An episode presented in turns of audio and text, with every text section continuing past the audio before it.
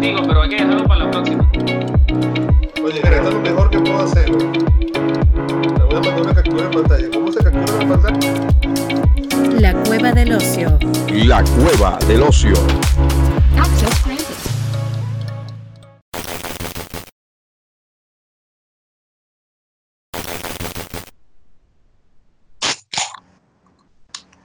No huevo, nada. Salud, caballo. Salud.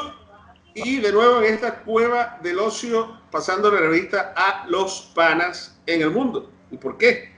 Bueno, porque queremos saber si están vivos, no, nos basta el WhatsApp y además queremos hacer pública a través de nuestro canal de YouTube, a quienes les pedimos que por favor se suscriban y le den a la campanita para que les lleguen las notificaciones cada vez que subamos una de estas ociosidades que nosotros hacemos. Y vamos a eh, eh, recibir en esta oportunidad a un gran amigo, un hermano de la vida también, que está en Orlando, Florida. Y, Florida, eh, Florida. En Florida. Exacto. Y eh, está eh, en cuarentena, por supuesto, como estamos todos en el mundo entero. Y vamos a conversar con él para que nos diga mm, más o menos cómo se lleva la cosa por allá. Eduardo Ochoa, bienvenido por primera vez a la Cueva del Ocio. Bueno, tengo que decir que antes de empezar a hablar eh, todo lo que vamos a conversar aquí. Gracias, Eduardo, por tu entrevista. Vamos a ir directamente ya con el otro invitado. Mira, tengo que No, decir con los que- entrevistado. Ah, no tenemos más soy- nadie. Ah, bueno, dale, dale, dale. yo soy un, integra- un integrante frustrado de la Cueva del Ocio cuando me dijeron, coño, marico, vamos a hacer un podcast. Yo dije, no, todo el mundo hace podcast, ¿sabes? Soy de rebelde. Ahora, con todo lo que han crecido, quiero felicitarlos. Quiero saludar a Luzmar, que la No, no digas eso. Y, por supuesto, Yo pensé, yo pensé que ibas a decir con todo lo que han crecido, ahora sí quiero estar. no, yo me traducho. Primero el orgullo. ¿Sabes que yo soy como Kiko? Eh, Sin pelota no juego, yo me llevo la pelota, yo no juego esa vaina. No, mentira, vale. Gracias por, por la invitación. Aquí estamos en Orlando, Florida, específicamente en el condado Orange, eh, uno de los que actualmente tiene más casos de coronavirus en Estados Unidos. La situación es delicada, es grave, pero aquí la gente se lo toma deportivo, porque aquí el toque de queda implementado por el gobernador de Florida y por los respectivos alcaldes de cada condado, pues ha sido muy permisivo. Eh, bueno, usted puede salir a pasear su perro mientras mantenga el distanciamiento social. Usted puede ir a caminar mientras mantenga el Ah. distanciamiento social. Usted puede ir al supermercado todas las veces que necesite mientras mantenga el distanciamiento social, use la mascarilla, los guantes y todo. Eh, en mi caso, pues, eh, estaba trabajando en la parte hotelera. Por supuesto, Orlando es una ciudad turística. Eh, no hay actualmente eventos, convenciones, no hay, por supuesto, los parques están cerrados, no hay vuelos internacionales entrando a Orlando, por lo menos menos del 5% de vuelos internacionales se han estado recibiendo, no hay NBA, no hay ningún evento masivo y esta es una ciudad que depende mucho de los eventos masivos. La industria Mm. hotelera ha tenido una caída de casi el 99%, 98, 99%. Entonces, Estamos hablando de que hay hoteles cerrados, hay hoteles en los que los managers de cada departamento son los que están haciendo el trabajo. Así que bueno, eh, hay al- alternativas, ingresos, ingresos alternativos con deliveries de comida, de mercados, que es lo que más o menos hemos estado haciendo. Pero también entonces entra la preocupación, bueno, ¿cuántas veces voy a salir a la semana? ¿De qué manera lo hago? Tengo las mascarillas, tengo los guantes. Ir a los supermercados, por supuesto, representa el caldo de cultivo Riesgo. perfecto para contagiarse. Entonces, bueno, la situación está así. Gracias a Dios vivo con una familia venezolana maravillosa desde que llegué. Tengo el absoluto apoyo de ellos y aquí estamos dándole, esperando que esto se recupere pronto. Qué bueno que estés dándole, de verdad que bueno que, que estés dándole. Y, Sí, el escáner que me pasaste. Te estás dando, te estás dando. Sí, qué bueno que realmente estés ahí, tú sabes, dándole, dándole bien, dándole duro. Recordando el Y- papagayo. Claro, pero por favor. O sea, estamos en tiempo para recordar cosas muy buenas del pasado y aprender de lo que puede venir en el futuro. Ahora, hablando un poquito más en serio de la cosa, esto pareciera como una especie de ensayo macabro, ¿no? Por todo aquello del desarrollo ahora, ese boom que hay con, con lo del teletrabajo, con todo y que no es algo nuevo. Este, y con lo del desarrollo del delivery, que tampoco es algo nuevo, pero que muchas personas se han visto en la necesidad de tener que usar aplicaciones para hacer compras en el mercado y otras personas se han visto también la necesidad por no tener empleo, por no tener sustento para, para su casa, de salir y aprender este nuevo oficio del delivery. Bien sea porque hay dos tipos, ¿no? En los mercados. Uno que va con el carro y hace el mercado y se lo lleva a la persona. Y también están los pickers, que son los que compran o hacen, la, o hacen el mercado y luego en el shopper y se lo lleva a la persona de casa. Entonces son como que nuevos modelos de empleo y pareciera que estuviésemos como que en un gran ensayo de lo que pudiera ser el mundo dentro de poco o a mediano o largo plazo. ¿Qué opinas tú al respecto? Mira, eh, sin duda son, son nuevas formas de... Ojo, acabo de decir que un ensayo macabro. Sí, porque Sí, es no- sí, sí. como dices tú, no son nuevas formas, son formas preexistentes que ahora están tomando auge, que la gente se está dando cuenta, epa, pero es que esto es posible, igual que las clases con los chamos a, a- a distancia. A La gente distancia. se está dando cuenta, mira, los chamos se pueden quedar en la casa el tiempo que sea y, y es posible, es factible, hay, hay métodos de educación que se pueden adaptar. Y es lo que yo creo, creo que esto va a abrir una, o sea, yo, yo considero que cuando esto formalmente termine en el mundo entero, el mundo va a ser distinto, completamente diferente. Incluso la naturaleza va a ser distinta, la, la respiración va a ser distinta, el oxígeno, eh, los métodos de conservación, todo va a cambiar, todo va a tener un toque distinto porque nada va a funcionar igual. Eh, las medidas de, de prevención de salud van a ser extremas, eh, los empleos van a cambiar muchísimo, se van a, o sea, va a haber una migración de empleos en todos los sentidos y creo que más allá de que sea un plan macabro, eh, creo que era necesario terminar de despertar. Eh, si vamos a, a hablar de lo que hemos hablado nosotros a veces en privado, estamos en una Matrix que, que, bueno, ahora esa misma Matrix como que nos está haciendo despertar a ver si nos llevan a otra. Mm. Entonces, Mm. Pero vamos a entrar en una etapa diferente cuando todos volvamos, podamos volver a la calle formalmente. Gabriel, Luzmar, no, Luzmar, Luzmar que tenía una pregunta ahí a flor de labios. Mi amor. Luzmar. Este, bienvenido, muchas gracias por, eh, por este momento y quería hacerte dos consultas. ¿Cómo consideras que ha sido el comportamiento de la comunidad venezolana en Estados Unidos? ¿Y qué te parece eh, los acontecimientos en Estados Unidos? Incluso he estado viendo las noticias, yo creo que esto es una de las cosas que más eh, he considerado alarmante. Y es que dentro de los casos, la comunidad afroamericana y los latinoamericanos se están viendo más afectados en Estados Unidos, actualmente en, en Nueva York. Entonces, esas son eh, preguntas puntuales. Mira, eh, existen distintos métodos de ayuda a toda la población que se encuentra dentro de Estados Unidos, independientemente del estatus. Hay iglesias que están recolectando comida y están repartiendo alimentos a, a las personas más necesitadas. Hay programas federales de ayuda monetaria. Mucho se ha hablado del cheque de 1.200 dólares para las personas que pues, coticen seguro social y que eh, cancelen sus impuestos. Eh, bueno, que cancelen, no, aquí cancelar es distinto a lo que uno conoce en Venezuela, que paguen sus impuestos.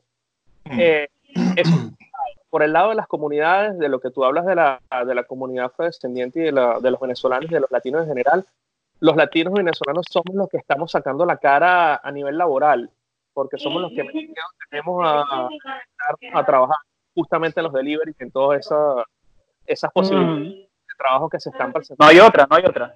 Sí, eh, y es así, eh, y te lo digo por, por experiencia propia. Cuando he salido a hacer mercados a través de una conocida aplicación, eh, me encuentro con un mar de venezolanos haciendo exactamente lo mismo. Incluso hacen grupos de WhatsApp, se apoyan, mira, vámonos a esta zona que están saliendo buenos mercados, vamos a hacer esto, vamos a hacer lo otro. En cuanto a la población afrodescendiente, pues manejo poca información, es mucho lo que se habla en las redes, a veces hay que filtrar un poco lo que se, lo que se lee, lo que se deja de leer, pero sí sé que son de las comunidades más afectadas. Sin embargo, los alcaldes, en la medida de sus posibilidades, están haciendo este tipo de programas de ayudas y de, y de fomentar la posibilidad de que la gente no se vea tan afectada, acercando opciones de comida, alimentos no perecederos, reuniendo a personas que hagan este tipo de trabajos por, por cortos periodos de tiempo para que puedan expandirlos a, la- a las comunidades.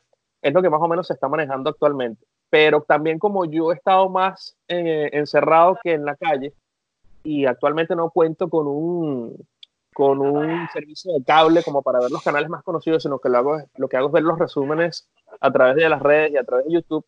Eh, información más allá de lo que te estoy diciendo sería un responsable de mi parte y sería como exagerar o, o- o decir algo que no es correcto. Pero sí te puedo decir en líneas generales que aquí todo se ha tomado a la ligera. Hay mucha gente en la calle, sobre todo en los supermercados, en los sitios de comida. La gente está como desesperada, queriendo buscar gastar el dinero en comida, a veces de manera innecesaria quizás.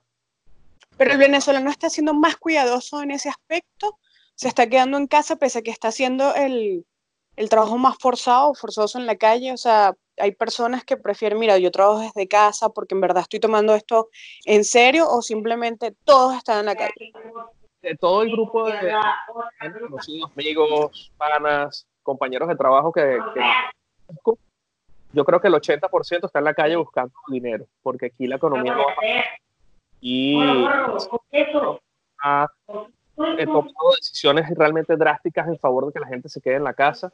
eh, y sabemos que este es un país de consumismo, este es un país de impuestos, este es un país de rentas, este es Claro. un país de muchas cuentas por pagar eh, permanentemente y eso genera que la mayoría estemos en la calle buscando. Por ejemplo, la gente con la que yo vivo, la familia con la que yo vivo, la esposa se queda en la casa con las tareas, distrayéndolas, haciendo actividades, y el esposo sale a trabajar en la construcción, que ella tiene tiempo en eso, y sale con todas las medidas de seguridad, él llega a la puerta, se quita la ropa, mete toda la secadora de una vez, eh, se desinfecta, tal, pero está eh, de alguna manera en riesgo. Sin embargo, él nos está ayudando un poco porque aquí hay bastante calor, y como él trabaja en la construcción, está en ambientes cálidos, quizás la, la humedad y, y, y lo frío no, no está cerca, y eso impide un poco que él pueda verse afectado, pero incluso las visitas aquí mismo dentro del complex. Tenemos varias gente conocidas, amigos, y preferimos que estar por allí siendo un, una- un agente contaminador. Ey, ya va. ¿Quién tiene el televisor encendido? Yo no.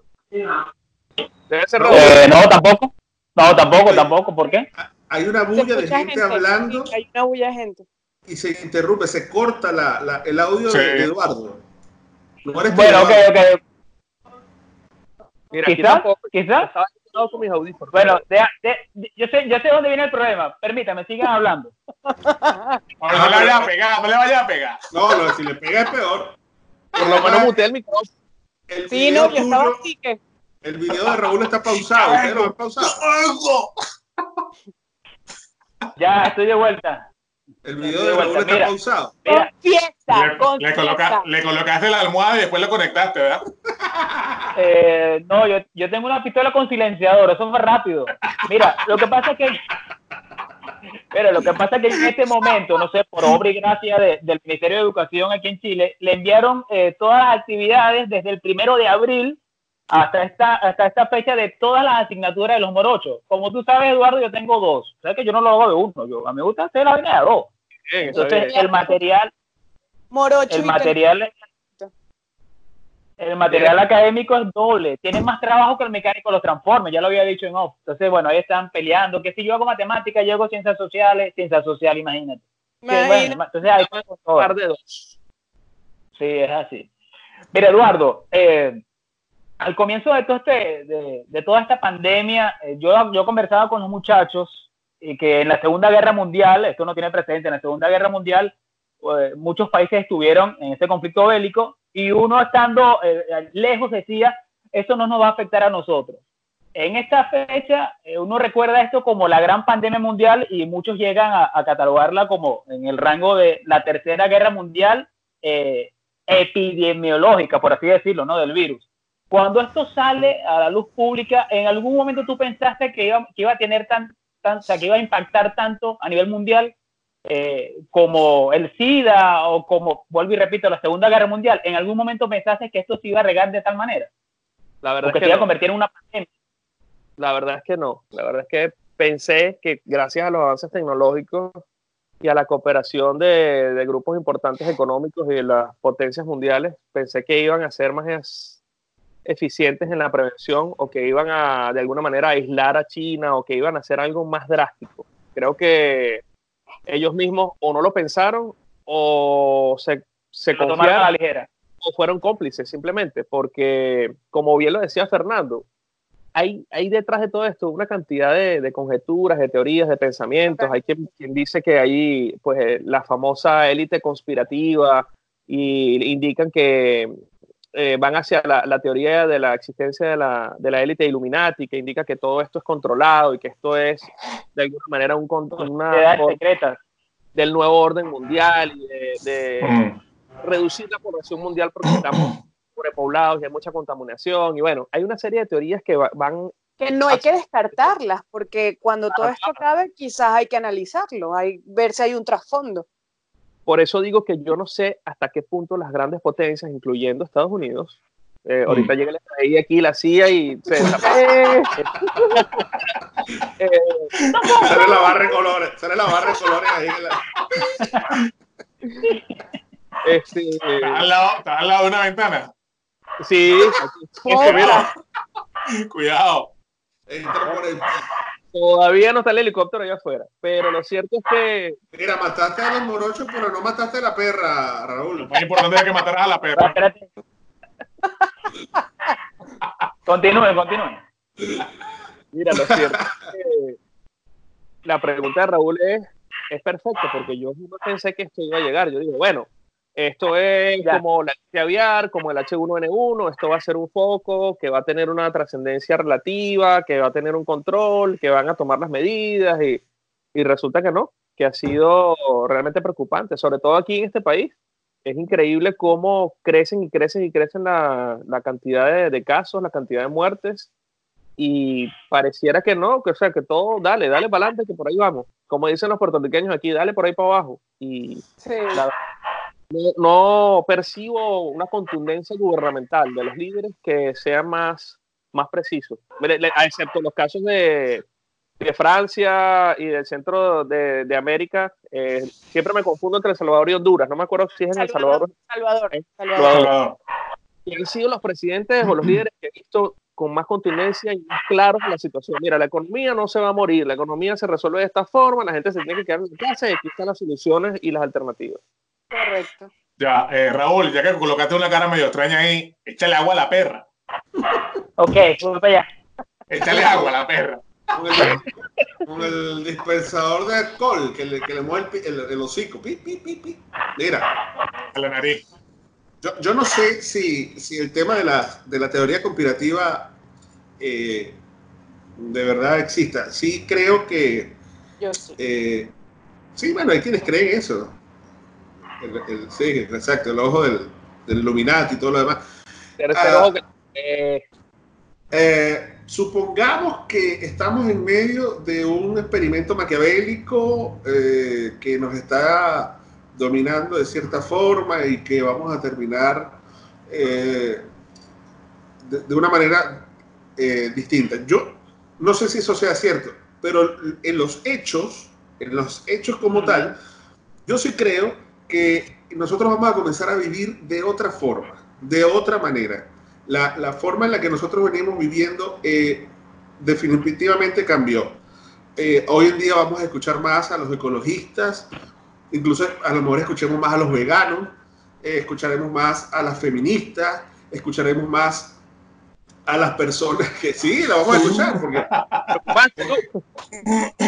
porque tenemos, tenemos que incluirnos en, en- en el, en el problema.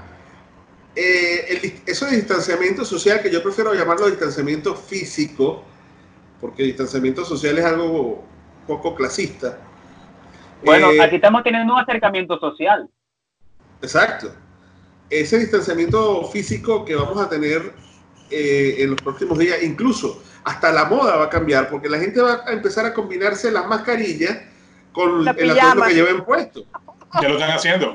ya lo están. Ya lo, ya lo están haciendo, ya lo están haciendo. Tenemos Entonces, una amiga en común, tenemos una amiga en común que está produciendo mascarillas Exactamente. y lo está haciendo de esa manera.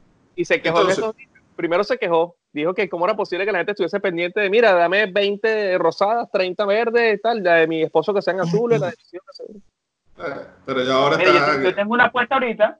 Además, y, y para concluir el comentario que, que estaba dando, este, eh, darnos cuenta de que el- los sistemas consumistas al final terminan siendo eh, el detrimento de la, del- no, el detrimento de la sociedad, porque Ah. eh, el consumismo no- nos llevó y, no- y nos marcó para un momento como este. Ya el, el- el tema del capitalismo, el tema del comunismo, eso es otra cosa. Y fíjate que el virus salió de, un sistema comunista, ¿no? Que, Mm. que extrañamente lo, lo silenció hasta donde ya no pudo más y, y mintió al mundo. Ojalá haya, haya responsables que salgan a la luz los próximos meses y, y alguien pague por esto. Lo cierto es que eh, la manera de vivir nos cambió. Nos cambió y hay que reconocerlo y hay que adaptarse. Y, y el que se adapte primero saldrá victorioso de todo esto. Entonces le pregunto yo a mi invitado, ¿qué estás haciendo tú para adaptarte a este nuevo sistema, Eduardo Ochoa? Es una buena pregunta.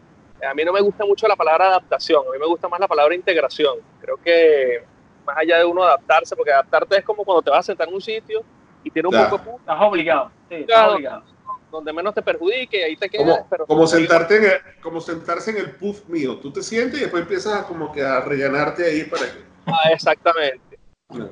Bueno, marico, adáptate. bueno, marico, adáptate. Si no te gusta el pumba, adáptate. Oh, ah.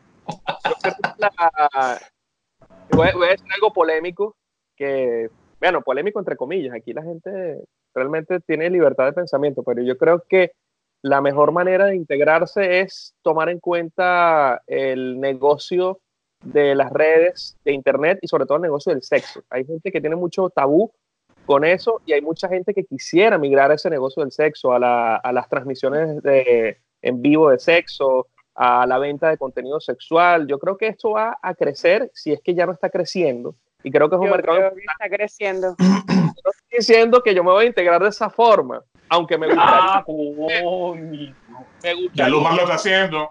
Y con nosotros el actor, sí. Mira, eh, eh, bueno, pero ¿qui- ¿quién quita que llevemos la cueva del oso a la cueva del sexo? Y terminamos pero vendiendo no. transmisión streaming. Claro. Y vendemos los derechos, no sé. Claro. y los torcidos también, porque hay unos que de repente pueden estar torcidos. Pero el, el punto es que el punto es que la manera de uno integrarse es primero cultivar el interior. Yo creo que esto es una forma interesante de uno eh, leer lo que no ha leído, escuchar lo que no ha escuchado, eh, verificar, ordenar la casa, sacar la basura que tienes, eh, tanto interna como en tus gavetas, en tu closet, en todos lados es una manera de entender que esto es un proceso que empieza por ti para que cuando vuelvas a salir puedas salir con más herramientas para enfrentar la, la diversidad que viene. Ajá, y si Pero no bueno. salimos, y si no salimos, Bueno, te, te integras de nuevo contigo y descubres tus nuevos espacios dentro de tu propia casa y dentro con tu familia. Eh, yo vivo solo, yo no estoy jodido. bueno, pues yo, claro, de alguna manera yo también vivo solo, aunque estoy- vivo con una familia, pero bueno, ese es tu peo. Encuéntrate. En- encu- en- encuéntrate a ti mismo, hermano. Internalízate. Porque ya hay, más o menos en Corea del Sur, en Corea del Sur hay 90 casos de rebrote. Entonces, como que tú dices, bueno, ajá, entonces, ¿cuál es el pronóstico? Pero indistintamente de, yo creo que no nos queda más que esperar, ¿no? A ver qué, qué tal. O sea, yo creo que adelantarnos. ¿Cómo? Ten Claro, en cuenta que de aquí a, a unos seis meses ya estaremos hablando de esto como un hecho ya que se superó. Porque el tiempo pasa tan rápido que uno no se da cuenta y cuando estemos hablando de la cura y, de- y del coronavirus en tiempo pasado, ya vamos a decir, ah, mira, esto fue el año ¿Tú pasado, todo que- va a pasar muy. Aperturaron, ¿Tuviste que aperturaron la ciudad de Wuhan? Wow. Ajá, ¿Qué se imaginaron cuando escucharon esa palabra? Y, y murciélagos, ¿no se imaginaron como un pueblito? No, es una gran metrópoli. Sí, pero, Sí, sí, sí. Pero eso es propa- La a mí- para provincia mí, de Wuhan. para mí eso es propaganda comunistoide.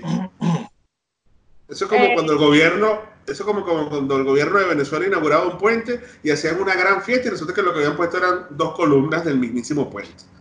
Sí, me imagino que Yo estoy, yo creo que la gente de Wuhan y la gente de China, el, el- el gobierno comunista de China, está as- alardeando de algo que todavía no tienen eh, No- no la- está terminado, el claro. control, el control total. Mm. Ajá, porque tú, tú me dices, bueno, aislaste la ciudad, nadie entra y nadie sale. Perfecto, pero el virus puede entrar. De alguna manera puede entrar el virus. Claro. Ellos tomaron una medida No recientemente. Ellos tomaron una medida recientemente que no está permitido, está prohibido ya el consumo de perros y gatos. Sí, lo vi. Pero, ya va, pero entonces no- prohíbe el consumo de todo tipo de animal, Sí. Exceptuando, exceptuando, exceptuando carne de res y, y- y ave. O sea, porque eso estar comiéndote un mono, comiéndote un murciélago, comiéndote un gato, un sapo. Eso es como que, no, eso es parte de la cultura. No, hermano, la cultura tuya está matando el mundo. Sí. Claro. Claro, en la. India, la, ¿cuándo- dónde- en la India la vaca es sagrada, ¿cierto? Exactamente. Correcto. Y nosotros La India la tiene carne. casi la misma cantidad, la, la India tiene casi la misma cantidad de habitantes que tiene China y tú no ves que allí haya tantos problemas a nivel sanitario ni tampoco se expongan tantos virus como pasa en China. Mira, sabes que la Organización Mundial de la Salud este, dijo y le exigió a, a los gobiernos que por favor no se expresaran de este virus como el virus chino. Eh, porque, bueno, sí, lo pidió. De hecho, este, eh, Vargas Llosa le dice virus eh, chino y él empezó a argumentar las razones. Eh, y él empieza a decir que se nos ocultó esta información. Mm. Y llegó la embajada eh, de China en Perú y dijo, bueno, aquí se nosotros no somos así, este, pero de ahora en adelante eh, tú no vas a existir para la población eh, china, tus libros no van a ser leídos en nuestra población, pero nosotros estamos y en verdad nos esforzamos mucho por siempre ser transparentes, pero moriste para nosotros. Entonces, son las formas de, de- sí, un comunismo nomás. Bueno, por ahí escuchamos siempre una frase muy célebre, ¿no? O estás conmigo o estás en mi contra. Exacto. Exacto. Exactamente. Eduardo, te mueres políticamente. Yo, yo vi recientemente un, un, un documental bien breve, era como de ocho minutos, prácticamente era un, un reportaje. ¿lo en el- dónde? ¿En YouTube? Sí, eh, indicaban que un estudio eh, de la RAI, de la cadena italiana RAI, que el coronavirus era trabajado, fue trabajado de hace por lo menos cinco años, si no me equivoco de la fecha, con financiamiento de Estados Unidos en un laboratorio en China. O sea, ya sabían de la existencia del virus porque estaban haciendo una- unas pruebas para ver cómo mutaba el virus en, en ratones. El SARS, sí. ¿Cuál es la sorpresa sí. entonces? No, la sorpresa es que cuando el Que virus estalla, rápido.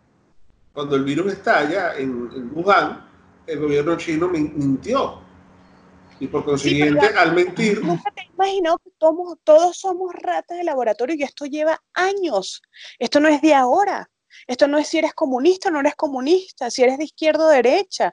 Eso es irrelevante. Siempre hemos sido ratas de laboratorio. Ahora que este es el gran virus que está afectando a la población, pero ha habido otros. Los usan Mira, eh, en su... Ajá, cuéntanos, Raúl. No, no, termina, termina la idea, termina la idea. No, No, no, te, que la- te di la palabra, porque ya la olvidé. No, bueno, eh, usted está hablando de que esto pudo haber sido hecho entre Estados Unidos y China. Yo recuerdo hace muchos años, eh, hablando de series de televisión, los expedientes secretos X, en uno de los capítulos resaltaba, resaltaba esta idea de que las grandes potencias podían aliarse de manera clandestina para generar un virus de tal manera, no solo un virus, sino alrededor de seis virus. Y esto podría tener sentido, ¿no? A pesar de que es un argumento ficticio basado en un hecho de grandes potencias, quien quita, ¿por qué no? No, nunca, nunca se sabe, ¿no? Y como dice Gabriel, el gobierno chino mintió. bueno, Pero es que también eh, he escuchado teorías de economistas y de algunos analistas que indican, basado en la teoría de la conspiración y todo esto, que puede ser una estrategia de China para eh, destruir la economía estadounidense o para eh, disminuir el impacto del dólar, para afectar directamente a los Estados También. Unidos, ellos seguir creciendo como economía, como potencia. Y, de- y en el medio está Europa, que Europa tiene ya por lo menos unos tres o cuatro años en una depresión económica sumamente importante, eh, incluyendo el, el proceso del Brexit en, en- en el Reino Unido. Y, y está Europa allí, que está más cerca de China, pero es más aliada de Estados Unidos en líneas generales, eh, en ese proceso de ver hacia dónde agarra para recuperar su economía, porque además en Europa ha sido el, el- el- el lugar del mundo donde más se ha respetado la cuarentena y donde más eh, han Claro, podido hacer ciertas cosas, tomando en cuenta que en Pero Italia al claro, porque, pero, pero mira el tema cultural, porque los han obligado.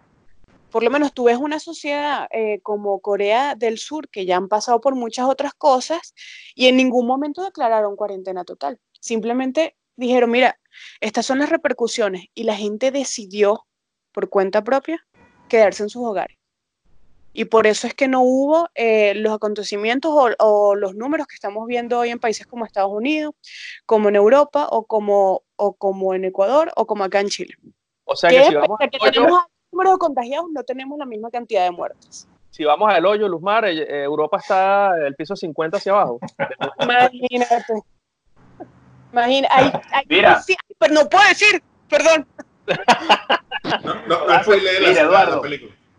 Yo iba a decir cuántos Eduardo. pisos eran. Luzmar ha hecho arepas por primera vez en su vida. Fernando ha comprado todo el licor de Santiago. Gabriel también. Yo, he yo me he atrevido a montar el arbolito, a poner las guirnaldas y todo eso porque no tengo más nada que hacer. ¿Tú qué has hecho en esta cuarentena? Mira, he vuelto a cocinar como cocinaba desde cuando llegué aquí. Cuando llegué aquí tenía un solo trabajo, pero ese trabajo era overnight, era en la noche hasta la mañana siguiente, de 11 a 7 y media. Tenía la oportunidad en el día, cuando llegaba de trabajar, de preparar mi comida del día siguiente, de la noche. Me, era bastante organizado porque además necesitaba hacerlo. Luego tuve dos trabajos, tenía cinco horas para dormir, cocinar se hacía imposible y ahí me mal acostumbré durante casi siete meses que estuve par de trabajo, estuve en, do- en par de trabajo, eh, a no cocinar. Ahora, evidentemente, pues mi prioridad ha sido estar aquí, cocinar, mantenerme activo. Eso sí, básico. Pasta, viste, arroz, tajada, ensalada, lo más normal y lo más fácil del mundo. Nuggets, papas fritas, pollo empanizado. Pero le he tomado el cariño de nuevo y creo que para mí eso es importante. Por eso digo que uno puede buscar espacios en los que uno como que se reencuentre. Uno diga, mira, aquí me puedo ahorrar dinero. Yo tiendo a gastar mucho dinero en comida en la calle.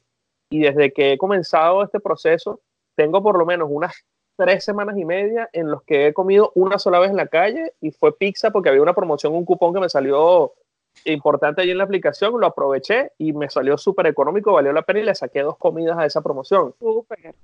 Pero la verdad es que para mí ha sido súper chévere el hecho de volver a encontrarme con la cocina y que, y que ella me, me recuerde y me acepte. Mira, hablando Ahora, de pero no has comido otra, no has comido otra cosa. Mejillón. espera, déjame, déjame hablar. Mejillón. Es que estoy tratando de contar. Dímelo, Omar, dímelo, Omar, dímelo, Omar. Encontrarse, recontra- reencontrarse con uno mismo. Eh, ¿Cuál es tu página favorita de internet? Mi página favorita de internet. Yo tengo más que todo. Hablaste de la industria sexual. ¿Cuál es tu página favorita en internet? Ah, pero mi página porno favorita. No, no, no. Bueno, debes También. las cinco primeras. Incluyen cualquier cosa.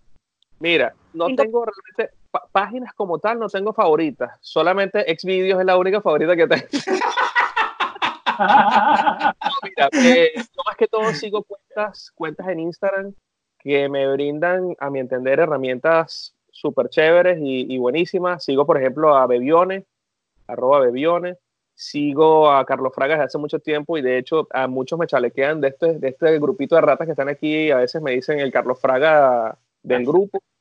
Eh, y otras cuentas que de alguna u otra forma en este momento no, no las tengo frescas porque es que realmente no estoy, no estoy pendiente de, de, de cuáles son esas personalidades, pero al menos esos dos.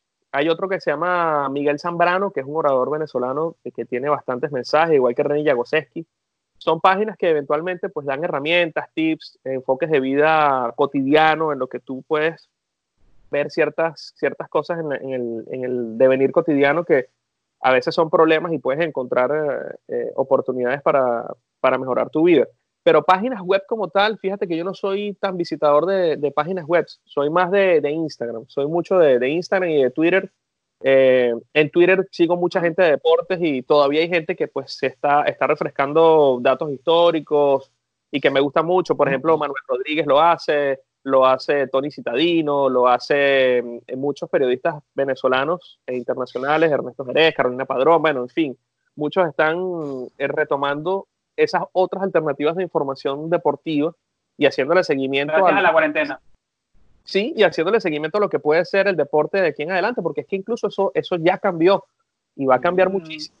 Eh, yo siento que el, el comentario de Raúl es muy optimista diciendo que en seis meses vamos a estar hablando de que esto ya pasó. Ojalá sea así, pero el impacto, el impacto va a ser, el, ya está siendo súper importante.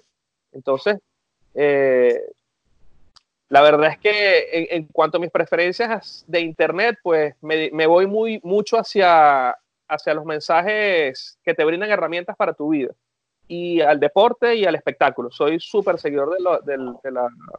De la, de Mira, la- te, voy, te voy- te voy a recomendar una cuenta que, que puede aportar muchísimo para tu vida, eh, arroba Monicet. Es, es uno de los mejores, una de las mejores cuentas que, que me ha aportado mucho en esta cuarentena. No te la recomiendo como amigo. Arroba Monicet se llama. Sí, termina en T, termina en ST. Sí, En es- Monisset. Bueno, pero fíjate, Sí, a mí también bonito. me gusta mucho, por ejemplo, arroba Osmariel, me aporta muchísimo. Mira, vamos a hacer algo antes de que esto se extienda y se vaya por otra calle que no era que justamente queríamos abordar con Eduardo. Eh, gracias, primero por aceptar la invitación y segundo por eh, eh, haberte pasado revista. Ya vemos que estás bien, estás vivo al menos. Sagante, está vivo. Y nos pondremos en contacto en una próxima entrega de La Cueva del Ocio. Algo que agregar al final ya para... Por aquí, por aquí, por aquí, por aquí.